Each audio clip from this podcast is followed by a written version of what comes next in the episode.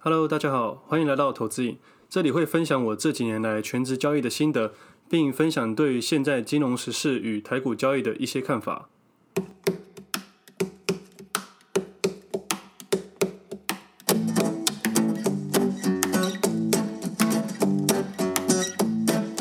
今天是七月十六号，这里是我第十集的节目。现在时间是凌晨四点钟。我在上集节目说我下礼拜要录生技标股的事情。想要提醒各位流动性的风险，谁知好死不死，直接连续跌停四根，根本来不及提醒。本来想说下礼拜才要录这集，但憋在心里的话没说很难受，所以我一早起来就赶快录一录了。今天就聊一个主题：生技标股主要是哪两种人在玩？该注意的是流动性风险，在乎的不只是价格，我们还要注意它的成交量。在聊这个主题之前，我先讲一下我最近的一些想法。我最近在各个分享平台都慢慢上了轨道，因为我以前对于交易以外的事情都不太在乎，所以根本就是一个山西白痴。电脑只是用来交易、听听歌、看看电影而已，也很少追踪时事。很常朋友们在聊最新的话题的时候，我只能在旁边干笑，假装我听得懂，但是其实我早就在放空了。还要有别的朋友的帮忙，不然我应该早就放弃这些平台了吧。简单介绍一下我的现在的平台，目前有 IG、Facebook、Blog 跟 Podcast 四个平台分享。IG 比较像是金融的懒人包，比较适合完全新手去浏览的。里面的内容是精简再精简，让初学者看到不会马上想要放弃。那 Facebook 比较是时事新闻的一些分享，还有我的一些心得，那比较有趣一点，也比较时事。部落格就比较需要有心的人去阅读跟品尝了，而且里面的文字比数字更重要。我也把我所有交易碰到的数字，尽量把它转成文字去说明。最后一个就是 Podcast 了。而目前 parkas 平台有 apple parkas、Spotify 跟 SoundOn，目前托管的在 SoundOn，原因很简单，就是因为他们是免费的。有些 hosting 是需要收费的。我这个人遵从比较利益原理，所以我当然选免费的。也因为是台湾本土团队创立的关系，所以是中文版的。对我这种英文不太好的人，真的是蛮方便的。后台也有完整的数据分析，我个人使用它其实其实是没什么问题的。所以要玩 parkas 的朋友可以考虑看看。也希望各位听众可以到我各平台去做追踪跟分享，因为每个平台都有不同取向的吸收，满足你所有的感受。这些平台对我来说都是我呈现我当下最好的一面出去，但难免会被指教跟批评。不过我后来想想，其实就是每个人的程度不一样，体会感触当然都是不同的。我前几天去吃无菜单铁板烧料理的时候，得到一个领悟。我觉得创作者应该把自己当做一个厨师，厨师端出来的菜就是他展现厨艺的一种方式。专业料理很大的风险就是不一定每个人都能感受出来，但每一道菜都是精厨师精心设计的，只有真正的老饕才吃得出故重的滋味。有时候不被买单也是很正常的啦。就像那天专业的厨师边料理边解说食材，我真的都听不太懂，我满脑子只有在想好吃还是不好吃而已。这种味蕾的享受其实是很主观的，就像交易的时候对账单一样，内行看门道，外行凑热闹。所以，对我这种只知道吃的人，就是凑凑热闹而已。所以说，如果你是个创作者，不要想太多，好好展现你的厨艺，端出你认为最好的无菜单料理。你的顾客有好有坏，不要灰心，一定会有喜欢你的饕客。但想成为又好又大众的厨师，你会不断的精进自己的厨艺，尽量满足所有客户的味蕾。在进入主题之前，我想补充一下上集提到的一个地方，做补充的说明。全证有一个点很重要，上次都忘记提到了。就是做权证的时候，千万不要用市价买进或卖出，因为这价格很容易是假的或完全失焦。为什么是假的？因为主管机关给发行券商有明文规定，前五分钟可以不报价，涨停板和跌停板也可以不用。所以不报价的情况下，市场的其他投资人就可以做假单。其实有时候发行券商也会了。我承认我以前偶尔也会这样做，自己铺单做内外盘。有时候真的会在极端值的时候，有其他投资人去用很贵的价格跟我买到，或者用很便宜的价格丢给我，但这种几率很低啦。虽然这种事情不太可取，但在交易市场本来就是比谁比较理性，而我也只是更懂得游戏规则去利用而已。那券商不报价的原因，我把它整理出来放在我的部落格上面，还有一堆名词解释。老实说，那些名词名词解释，我在真正交易之后我就不再看了。不过我认为那个是权证的基础，你必须先了解这些才能去做交易。你不可能玩麻将不知道怎么去胡牌吧？至少要懂游戏规则，但最后牌技才是真功夫。还有，我上次用篮球员来比喻交易，就现在我已经很少依照某一个面向去做交易了。我的意思是，包括基本面、新闻面、消息面、筹码面、技术面等等模型去做交易，因为这些我认为都只能当做参考用。但有些人会只用一个面向去做交易，我觉得也是可以找到适合自己的，或许是一种信仰吧。我这么说是因为每一种类型的方式，我都花很多时间去投入，还有使用，还有回测，最后会发现有时可以，有时不行。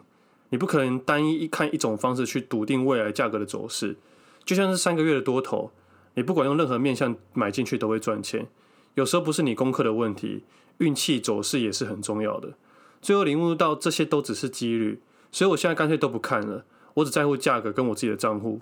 有时候我在交易开盘前一分钟。对于交易还没有太多的想法，但只要一开盘，我看到走势价格，我就知道我该做什么了。反而每天净空自己的想法，对我来说是最好的方式。这感觉像打篮球一样，有经验的球员在上场前可能什么都没去想，但是一到场上，他们就知道什么时候要传球，什么时候要投篮，什么时候要切入，有时候还不小心用出一些华丽的过人动作，维持一定的信心在球场上，就会有出人意料的表现。而信心的来源，则是透过大量的训练与经验累积而成的。好，那我们现在拉回主题。最近越来越多人推荐我股票，我觉得很有趣。每当身边没有投资经验的朋友开始推荐我某一类股的股票的时候，这类股通常都会是多头的结束。但我还是不对生技股做下定论啊。我也不知道它未来会涨还是跌，因为我对它没兴趣。即使是有兴趣，我买了也不会说。所以身边任何人推荐我股票，我也从来不会去记住。当然，我也不会推荐别人股票，因为我只要讲出来，我会很容易影响到自己的交易。讲出来后，你就把自己的想法给锁住了，讲出来也没有太大的意义。会问别人股票的大部分都是新手，很常也是听听的。人性就是这样子，当你认真帮他分析的时候，大多数人会先观察你，观察你说的股票有没有准，然后等个半年的看情况，发现它真的涨了之后才会想买，或者是再一次问你可以跟他推荐什么，接着才再重复循环。如此而已，我觉得蛮闹事的。股票有时候时机点比价格更重要。如果四个月前你问我的话，我可能跟你说分批买进。接着你观察四个月，发现真的涨了。现在你再问我，我会说你可以慢慢分批卖出。结果你手上一张都没有。所以我领悟出一个道理：对于犹豫不决的人，行情永远不是太高就是太低；对于坚决不定的人，市场处处都有给他机会。所以不要叫我推荐你股票。我觉得买什么股票不是重点，你只要有钱交割，你就可以买股票。但我觉得怎么卖跟资金控管才是最重要的事情。我如果推荐股票你去买，但是你没做好其他两样的事情的话，你可能会受重伤，这是很不负责任的事情。我不想制造自己的麻烦，所以我也不会这么做。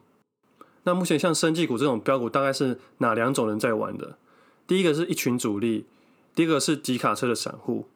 我先来说说为什么是一群主力。因为真正的投机高手都会玩这种股票，但他们通常是极少部分的人。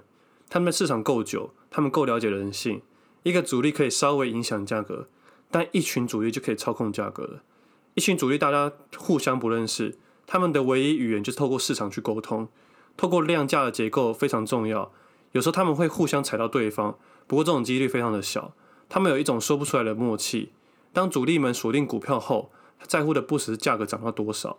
他们在乎的是要如何卖掉他们的部位。不知道你们有没有认真去想过，没有成交量的涨停板是什么样的概念？直接去想想背后的原因吧。我之后会再做一集主力炒作的模式大概怎么样。这边先留给各位听众去思考。第二种就是集卡车的散户，这种人每年都会看到，每年台股都一定会有主流股，主力爱炒作的股票，通常会挑选股本较小的，这样也比较好控制筹码。而散户或投资新手看看新闻就买进，可能买的成本很低，所以很开心。之后翻了十倍也有赚到，但是可能没办法学到真正的交易。这种人比较幸运，至少运气不错，还有赚到钱。而另一种散户就比较倒霉了，就是听别人买有赚钱，也想跟着买。这几个月才刚开人生第一个户头而已，听身边朋友买生技股都赚钱，观察几个月后鼓起勇气搬钱冲进去，什么都不知道就买到最高点。买进原因就是身边朋友都赚钱，有够闹事的。我最近有个朋友说，他朋友找他筹资去买生技股，我劝他不要碰，因为我说你什么都不懂，那就不要去投资。我不预测走势，但是如果你什么都不清楚就搬钱冲进去，你这跟去赌场的感觉是一样的。你不如去赌场直接玩赌大小就好了，还更快更方便。况且你们要筹资，代表你们资金不够，不如好好花点时间存钱，或者用现有的资金去买适合你的股票标的就好了。没钱就不要干一些傻事。我朋友听我的劝告，乖乖去工作。就他朋友投筹资成功进场，很巧刚好买在最高点，一买就连续跌停四根。我相信他现在的心理压力一定很大。我觉得没必要让自己承受这么大的压力。但一开始他进场前就先错了，所以这些也只能自己去承担。这种股票最重要的点不是价格，而是背后流动性的风险。可能有些听众朋友也有买生技股，但应该是第一次听到流动性风险吧？流动性风险就是你想要卖，但是却卖不出去。台湾有十趴的涨跌幅限制，所以很容易遇到这种事情。美股虽然没有涨跌幅限制，但是他们有垄断机制。而台股的流动性风险就是无量跌停，代表市场没有人想用当日最差的价格做买进，那隔日跌停的机会也比较大。这种价格想象空间就很可怕了。许说新手投资人都不知道有这回事，市场其实一直都有这种事情会发生。在二零一四年的基亚升级连续跌停二十根跌停板。二零一八年的康友也是十四根跌停板，二十根跌停板是什么样的概念？假设现在价格为一百元，一个月后连续跌停二十个交易日，就变成十二元了。而且当你可以买进的时候，通常也是一堆散户在那边互踩。等潮水退去后，价格几乎不太可能回到原本的位置了。但在每天跌停的情况下，总是会有人忘记不要摊平这件事情，或不小心认为价格很便宜，不停的搬钱买进摊平。如果最后不如预期，也就被市场抬出去了。可能有些投资人认为这边很难理解，那我用另外一个方式解释一下，大概就像是银行的挤兑风险。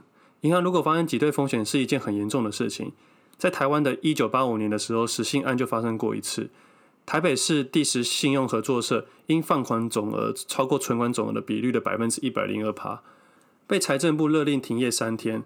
后续也发生了挤兑风险，那也是三十五年前的事情了，我都还没出生。挤兑就是你存在银行的钱没办法领出来，因为银行的资金不够给你领，或者是太多人要领，暂时领不出来。这种感觉就像这种炒作股票一样，你想要变现却无法变现的感觉。所以要玩这种股票的人一定要小心流动性的风险。我个人能接受投资赔钱，但无法接受的是流动性风险。所以这种股票我是不太会碰的，或者只买进非常非常少的部位，当做乐透性质，或者等到哪一天我成为第一种人的时候，我就会用力去玩了。还有一种人也会玩，但是占占少部分，也就是有经验的老手，他们很守纪律，也很在乎资金控管，不会下得太多，懂得赚他们该赚的，懂得收手，也就是因为他们经验丰富，所以才能玩。但他们不算是这种股票的主角，所以我就先把它排除了。最后还是要说，我不预设生技股未来的走势，但如果现在这个时机点我看不懂，我就完全不会去碰。我觉得在市场上没有新鲜事，但总是会有新鲜人进来。对于台股最近的看法，最近真的太多新手股神了。我做这个劝世的知识平台好像没有太大意义了。大家只要无脑的做多，好像每个都变股神了。我自己私心希望股市有个像样的回荡。虽然目前主要还是偏多操作，但我已经开始提高警觉了。大海退去之后，才知道谁在裸泳。当你真的受过伤之后，你才知道资金控管与风险的重要性。那我们今天就到这里，我们下次见，拜拜。